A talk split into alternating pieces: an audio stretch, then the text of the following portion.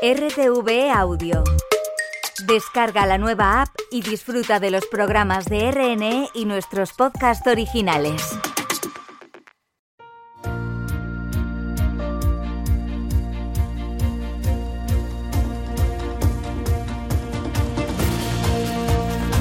Marca España con Lola Plaza. Hola, ¿qué tal? Bienvenidos a Marca España. La Mercedes-Benz Fashion Week Madrid, la pasarela de la moda más importante de nuestro país, es el mejor escaparate al mundo de los diseñadores Marca España. De los ya consagrados, por supuesto, pero también de los jóvenes, de los talentos emergentes.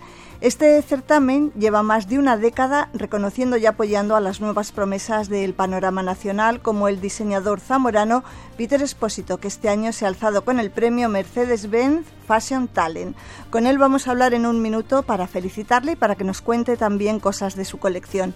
En el control de sonido está Puerto Martín y en producción Nuria Álvaro. Marca España. Así somos. Así nos ven. Radio Exterior de España.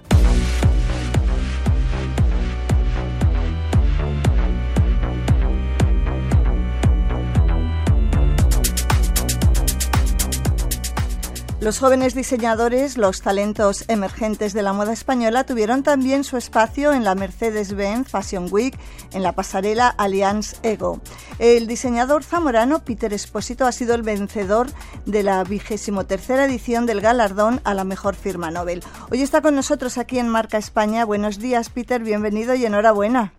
Buenos días, muchas gracias. Bueno, Peter Esposito, que creo que no es tu verdadero nombre, ¿no? No, justo no. es el de la firma. Bueno, ¿qué supone para ti este premio y cómo crees que puede cambiar tu carrera? Pues, pues, pues eh, no lo sé porque, joder, ha pasado ya varios días, pero a veces va ahí un poco asimilando todo. Está, es al final como un plazo premio, no es como un reconocimiento que, no sé, para mí me parece como importante de que gente del sector te esté eh, te esté reconociendo como que es un buen diseñador, entonces eso ya es eh, un cambio y ya poder desfilar en, la Mercedes en, eh, México, pues eh, es como llegar a, más público y poder hacer realidad allí el desfile. Entonces, ya con eso ya. Suficiente, claro. No era la primera vez que estabas en Ego, ¿no? No, en, justo después de la pandemia eh, desfilé pero no era lo mismo. Bueno, la colección que has presentado destaca, dicen, por, por ser una representación estética de la vida. Cuéntanos tú mejor cómo es y qué quieres transmitir con ella. Pues, a ver, lejos de, un dramatismo de, de que la muerte está ahí, ¿no? Era más, eh, pues bueno, como desde pequeño, desde la infancia, a lo mejor aprendes a que cómo es la vida entonces lo quería representar como a través de las estaciones del año, que me parece como esa metáfora, ¿no? Desde la primavera, no sé, nacer en el campo verde, las flores, luego pasa el verano, que es un poco más rojizo, otoño se vuelve un poquito más azul, un poco más apagado y tal, y luego el negro, claro, que es el invierno. Entonces quería hacer como ese tipo de representaciones, tanto un poco más dulces y otras un poco más de hípica y tal, que en mi infancia había mucha hípica en verano y todo eso. Entonces, como que hacer todas esas representaciones como que también fuera un poco que el público pudiera a lo mejor eh, transportarse un poquito también.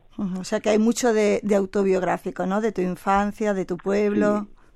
Sí. prácticamente todo era como una forma terapéutica casi. en realidad son cuatro colecciones, ¿no? Las que has presentado en una, porque esas cuatro etapas a través de las estaciones del año, de las etapas también de la vida, nacer, crecer, adaptarse y morir. Sí, son justo como cuatro mini colecciones. Pues, eh, además intenté, bueno, que todo tuviera su con, eh, con, conductor, obviamente, pero sí es verdad que eh, son muy marcadas, que son muy diferentes. ¿Es una declaración de intenciones? ¿Es una filosofía de vida? ¿Eso disfrutar el momento y ser la mejor versión de uno mismo? Sí, sí, o sea, en verdad era como algo de disfrutar para mí y de mostrar mi ADN y, de recordarme tanto a mí como al resto eso de aprovechar oportunidades como esta, pues se las aproveché todo lo que pude, ¿no?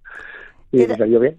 Eres nueve los candidatos al galardón, ¿no? ¿Hay competencia, hay banquillo en la moda española? Eh, sí, gente buenísima. Eh,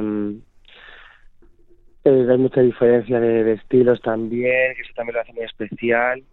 Entonces es, pues bueno, claro, pues es como tienes para dónde elegir, la verdad. ¿Cuánto tiempo hace que te dedicas a la moda? ¿Cómo llegas a ella? Pues ya como cerca de 10 años, pero empecé con un poco de forma un poco más, eh, bueno, el proyecto final de carrera empezó a funcionar, ¿no? Plan, me pedía seristas, entonces como que eso, como que te, te ibas animando y me hice otra colección, siguió creciendo un poquito, pero al, principio fue con un poco más de hobby, ¿no? De tantear un poco, y desde hace unos añitos para aquí, pues un poco más en serio, en plan, ¿no? Más de ese funcionamiento un poco más, muy continuo. ¿Y la firma desde el principio? ¿Cuántos años tiene la firma Peter Espósito? ¿Y, y qué es Peter Espósito? A ver, siempre digo que es eh, que nació cuando yo nací, porque, porque bueno, pues igual que esta que es la infancia, ¿no? Siempre eh, me baso en la filosofía del historicismo, que es el cualquier, o sea, eres, lo que eres hoy en día, pues depende histórico. Entonces siempre eh, reviso mucho la indumentaria en la moda para recrearla para de forma calle. Entonces esto es un poco igual. Yo nací en 1991 y todo lo que me ha pasado desde entonces ha hecho que decida eh, haber estudiado moda, haber elegido hacer esto y tener esta estética. Entonces, por eso siempre digo que es como un poco así tal. Y cuando nace, pues, a ver, nunca nació como tal, fue algo que fue surgiendo, entonces. Todo desde Zamora, ¿no? ¿Tú eres zamorano? Soy zamorano, sí. Mm. ¿Y allí creas o dónde tienes tu no, vivo en Madrid. Vivo en Madrid. Desde hace ya 13 años, una cosa así. Ahora, gracias a este premio, nos contabas antes, vas a poder desfilar en la Mercedes-Benz Fashion Week de México. ¿Cuándo va a ser eso? ¿Estarás feliz? Pues en octubre. Estoy deseando. Es como ese regalo que sabes que lo tiene la otra persona y que no te lo puede dar todavía porque no es tu fecha de cumpleaños. Pues un poco así. Es como lo quiero ya, necesito ir ya. Me hace mucha ilusión, la verdad. ¿Vas a ir con esta colección? Sí, sí, aprovecharía un poco también a, no sé si ampliarla o un poquito, modificar una cosita, pero sí, es esto, sí. ¿Y va a ser tu primera experiencia internacional? Sí, la verdad que sí. mi ropa ya ha viajado a otros países antes que yo, pero no yo. Entonces, eh, sí, pues va a ser la primera vez montar un desfile fuera. Y cuéntanos dónde ha viajado tu ropa. Grecia, el, bueno, Inglaterra, Francia, Italia, Alemania, Corea. Ah, sí, ha llegado lejos, ¿eh? Sí. Sí, sí. ¿Y cómo, cómo ha sido? ¿Cómo tienes puntos de venta o, cómo lo has hecho? no, estoy justo, bueno, también de venta ha sido, pero de estilistas.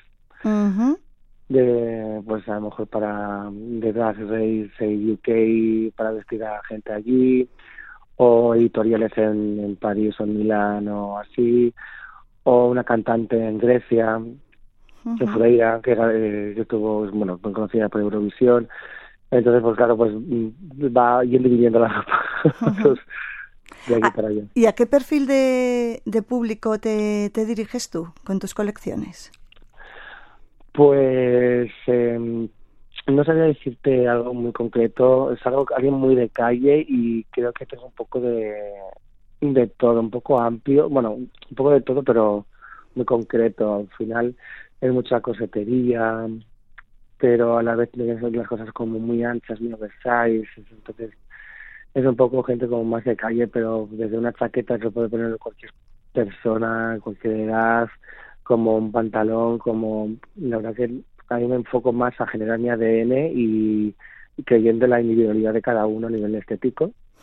Y se puede poner lo que quiera y cuando quiera. Entonces es más mi preocupación. ¿Unisex? Sí. Para No, o sea, sí es verdad que diseño con ese sentido de, una forma de, de Juana de Arco, ¿no? Ese mito de Juana de Arco, pero sí es verdad que luego no, no me centro en ningún sexo ni nada. La primera colección la presentaste, creo, en Madrid, ¿no? En 2016, en Matadero. Ah, buah, sí, sí. por ahí, sí, fue justo por ahí, sí, 2015-2016, sí, en Matadero. Fue la, el proyecto final de carrera ese. ¿Y cuántas llevas ya? Pues creo ya que con cosas de venta y tal, las ocho. Esta yo creo que la octava ya. ¿Has evolucionado mucho? ¿Te ves tú mucho cambio de esa primera de fin de carrera a la que acabas de presentar en la Mercedes-Benz? Sí, muchísimo. No sé, es que apenas me recordaba eso hasta que lo has dicho. Eh, sí, o sea, me veo con el mismo sentido de la estética y la misma el mismo mismo punto de mira, pero totalmente distinto, sí. El jurado de esta edición ha dicho de, de ti, ha dicho de, de Peter Espósito, que, que, eres un diseñador muy completo. Eh, ¿Tú cómo defines tu estilo? ¿Tu inspiración de dónde viene? para mí es ese de muy histórico. No sé por qué siempre me, ha interesado. Bueno, con mi madre íbamos siempre a ver castillos, nos gustaba mucho esas películas de, mitos y de, de no sé, ¿no? De, cosas medievales. Entonces yo creo que viene por ahí, entonces siempre me fijo mucho en la historia inventaria, tengo un libro aquí que reviso para generar looks, o sea, para generar las prendas y luego generar el look, y no, pues qué detalles, las mangas acuchilladas, que sí, los infantes, que sí, me baso mucho en eso, pero luego voy mucho a la calle, quiero llevarlo a la calle, con una Juana de Arco de, de ahora, de, de asfalto. Entonces es eh, mi punto de, referencia de, salida. Solo que en cada una siempre hablo de, algo como un poco más de como vomitar algo que siento yo, ¿no? Pues esta vez ha sido de mi ADN, otra fue de Mm, que, que, bien sería, porque echaba de menos un poco también la tranquilidad del pueblo, pero que bien sería tener un pueblo y ciudad a la vez, ¿no? Que entre las cuatro torres de Madrid haya casitas de con jardincitos, ¿no? Y cosas así. Entonces era un poco cada una tiene su una inspiración concreta pues según la preocupación que tenga por ese momento más o menos. ¿Y, ¿Y eres como dicen un, un desafío a la moda convencional? Eh, pues, eh, pues, espero que sí. es lo que pretendes entonces, ¿no? Un poco romper con, con lo más convencional. Exacto, sí, justo. El patronaje y la confección mm, son muy cuidados, son, son, impecables. Yo entiendo que eso para ti es primordial, ¿no? Sí, sí, no, y me, me halagó mucho eso. Sí, eh, trabajo desde el mulá, eh, que se coloca el tejido en el maniquí, luego, ¿no? transformarlo desde ahí me parece como una forma un poco más artesanal y aunque tengas buena visión de patronaje, sí es verdad que eh, el trabajar en fórmulas es una maravilla porque cada tejido te da una cosa distinta. Entonces ahí ves muchísimo más eh, dónde debería ir un corte, dónde debería ir el otro, que cómo ajustarlo o hasta muchas veces me ha salido algo que no había pensado en un principio solamente por estar trabajando con ello.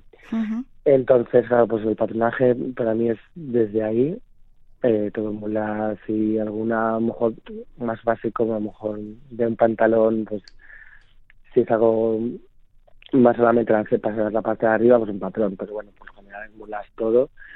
Y claro, la confección y todo debería ser impecable, con sus hierros bien, bien rematado, todo vistas. Es algo que con el tiempo le digo que tiene mucha más manía y, y es algo que no sé, le, doy mucha importancia, ¿no? Y los pantalones, aunque sean vaqueros, se confeccionan de forma de sastrería igualmente. Ya. Para eh, darle esos puntos. Hablabas de los tejidos, ¿cuáles son tus preferidos? Mira, pues en esta mm, está en todo el vaquero. ¿Ah, sí? Esta vez ha sido todo vaquero. Sí, solo que a lo mejor en, para parte primavera, pues mucho más desgastado y mucho más ese azul cielo, ¿no? Y ya luego verano más rojizo, en invierno es un poco más, o sea, pero en otoño es un poco más oscuro. Pero sí, mi, sería el, vaquero yo creo lo, mi favorito. ¿Y cómo definirías el momento y, la realidad que, estáis viviendo los jóvenes diseñadores españoles? ¿Es muy complicado hacerte un hueco, llegar?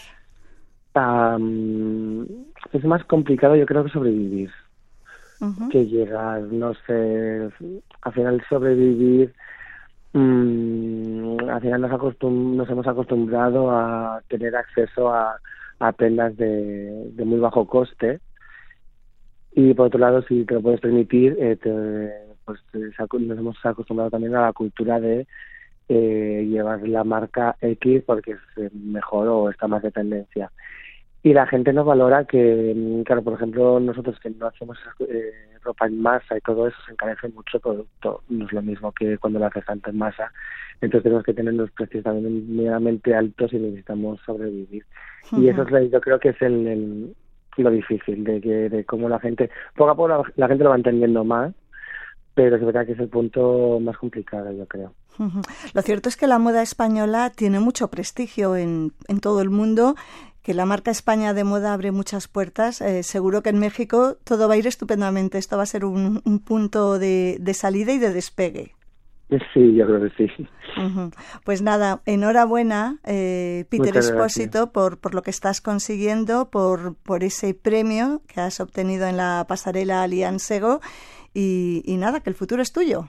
sí, a ver qué tal. Mucha suerte. Muchas gracias por todo. Hasta luego. Chao.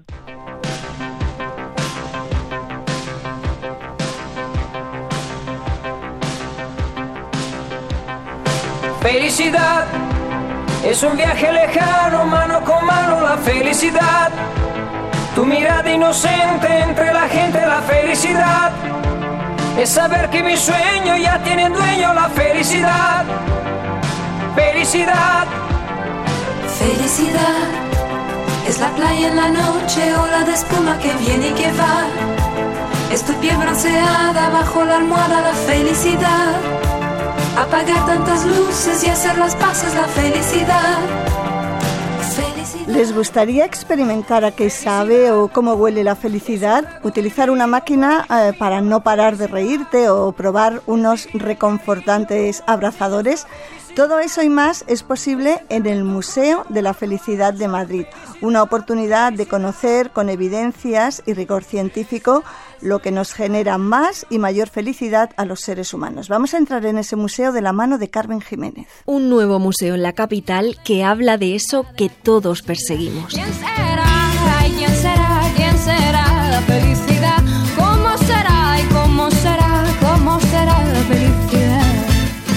Que abre sus puertas cuando sonríes a una cámara colocada en la entrada, con más de 20 experiencias inmersivas en un recorrido de 600 metros cuadrados. Pablo Claver, director y fundador del Museo de la Felicidad, cuenta por qué tenía que crearlo. Por democratizar un poco todos los avances que tiene la ciencia, la ciencia de la felicidad que muchas universidades de prestigio y equipos de, psicólogos están estudiando. Un risómetro, sala de desestrés, abrazadores, risoterapia, incluso un tobogán todo para disparar tus hormonas de la felicidad. Con muchas experiencias inmersivas para que los visitantes pues también puedan vivir en primera persona algunas herramientas que alguna les puede funcionar, porque no todas las herramientas que mejoran nuestro estado de ánimo le funcionan a todo el mundo, porque si no sería la receta mágica. Tres plantas diseñadas para profundizar en nuestra felicidad, algo que se recogió hasta en la primera constitución de nuestro país. Mira qué maravilla, porque la Constitución española de 1812, la famosa En su artículo 13 dice que el objeto del gobierno es la felicidad de la nación. O sea, qué bonito. Los primeros visitantes del museo han salido más felices de lo que entraron. El museo te enseña eso, a que tú eres quien eliges que eres feliz. Ver todas estas cosas, todo lo que estás aprendiendo, todo lo que te, te hablan de la, de la felicidad, pues es eso. Y la felicidad es eso, está en nosotros. Es un museo que te permite interactuar, aprender y a la vez te diviertes. Tiene actividades para adultos para jugar como niños. De verdad que está fenomenal. Un completo viaje por la historia, cultura, ciencia y literatura de la felicidad para todas las edades. Felicidad, qué bonito nombre tiene. Felicidad, vete tú a saber dónde te metes. Felicidad cuando sales sola a bailar y tomas dos copas de más y se te olvida quién me quiere copas de más y se te olvida, ay mi felicidad, qué bonito nombre tienes. Bueno, pues fenomenal ese museo, ¿verdad? Pero igual les apetecen más emociones, más fuertes, más misterio. Y entonces lo mejor es que se apunten a una ruta por las casas encantadas de Madrid. Nos guía Pablo Mingote. Espíritus, fantasmas, apariciones, psicofonías, poltergeists Bienvenidos a la ruta por las casas más encantadas de Madrid. Un terrorífico recorrido que empezamos de la mano de Alexandra del Pozo, nuestra guía de Madrid Destino, y lo hacemos en la Plaza Mayor, llena de turistas, de curiosos, de luces. Pero no hace tanto tiempo el emplazamiento del cadalso, la horca, la guillotina y el garrote vil de la justicia divina, la Santa Inquisición, y también de la humana, de los tribunales. En cuestión de fantasmillas, pues fijaos, aquí murieron más de 120 personas. Más de 120 personas, pues oye, al final es verdad que de 8.000 no son muchísimas, pero 120 personas son 120 almas que van vagando por aquí, que te acosarán algún día por allá arriba, que entre ellas tenemos a Cirilo. Cirilo, el fantasma de la casa de la panadería, que a veces aterroriza a los trabajadores del punto de atención turística, pero el peor sitio de la Plaza Mayor no es este. A ese callejón le llaman el callejón del infierno. Y es que la Plaza Mayor sufrió tres grandes incendios. En el segundo incendio hubo como una especie de cola de fuego, de cola de dragón, que se extendió por todo ese callejón. Y a partir de ese momento se dice que el callejón está maldito y que todo el que habita en él tiene queda presa de la locura y presa del pánico. Seguimos camino sin dejar de vigilar nuestras espaldas hasta la Puerta del Sol, donde la sede de la presidencia del gobierno de la comunidad, la antigua Dirección General de Seguridad, la Casa de Correos, alberga presencias demoníacas desde el día en el que empezó a ser construida. Una vez que terminan de poner la última piedra, ¿qué pasa? Que el cura se va. Y una vez que el cura se va, el demonio vuelve otra vez. Y el demonio se supone que lo que decía era que el edificio estaba maldito porque estaba construido por un francés. También ronda alguna extraña presencia en el edificio de Telefónica, uno de los primeros rascacielos de Europa y donde hay un fantasma goloso. Entre el piso 13 y el piso 16 hay un fantasma que se llama Goyito. Le llaman Goyito porque es el fantasma de un niño que murió mientras estaba construyendo el edificio. Y curiosamente aparece entre los pisos 13 y 16, que es donde hay máquinas de vending con bollos. Mejor que no se acerquen a la iglesia de Caballero de Gracia ni se pierdan por alguno de sus portales si no quieren tener un mal encuentro. Mal sitio también el Banco de España, donde una monja hace de las suyas, pero donde no hay que asomarse es a la iglesia de San José en la calle Alcalá. Es una de las primeras donde se realizaron exorcismos en España y es la segunda única que los sigue realizando a día de hoy.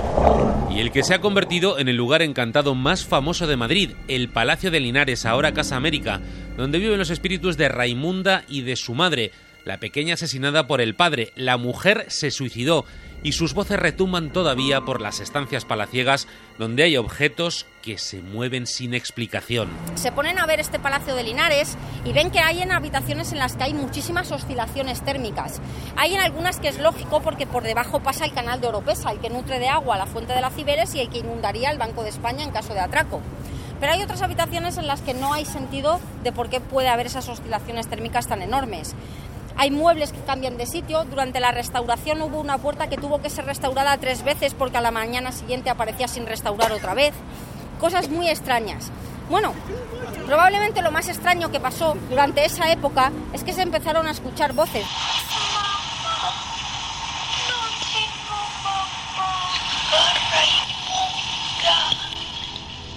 Y terminamos este recorrido en la Casa de las Siete Chimeneas, donde alguna noche, si miran hacia arriba, quizá vean al fantasma de la pobre Elena, la amante de Felipe II, que todavía apunta hacia Palacio para denunciar a su regio asesino por despecho. Y por cierto, por si se lo preguntan o buscan una experiencia extrema, la calle más encantada de Madrid, la que más fantasmas tiene, es Claudio Coello. Allí estaban las hogueras de la Inquisición. Marca España. La esencia de nuestro país en Radio Exterior de España. Es una voz. Hay un rayo de luz que entró por mi ventana y me ha devuelto las ganas, me quita el dolor. Tu amor es uno de esos que te cambian con un beso y te pone a volar. Mi pedazo de sol,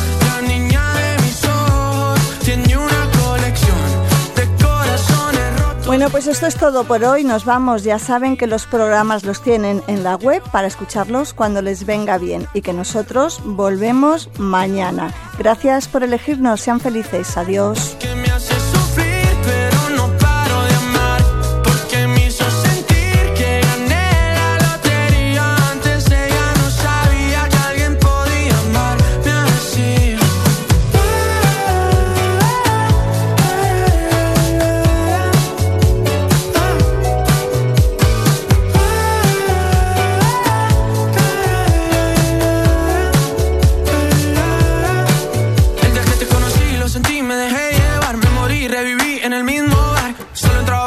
Ey, no esperaba enamorarme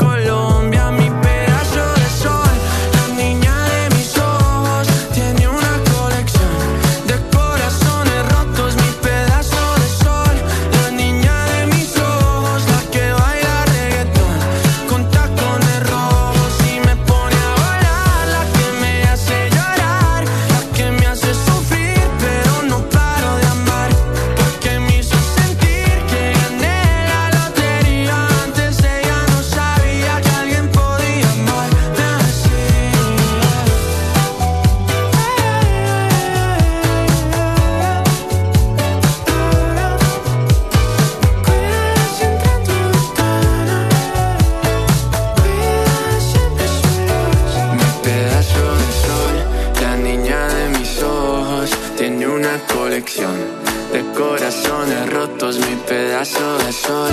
La niña de mis ojos, la que baila reggaetón con tacones rojos.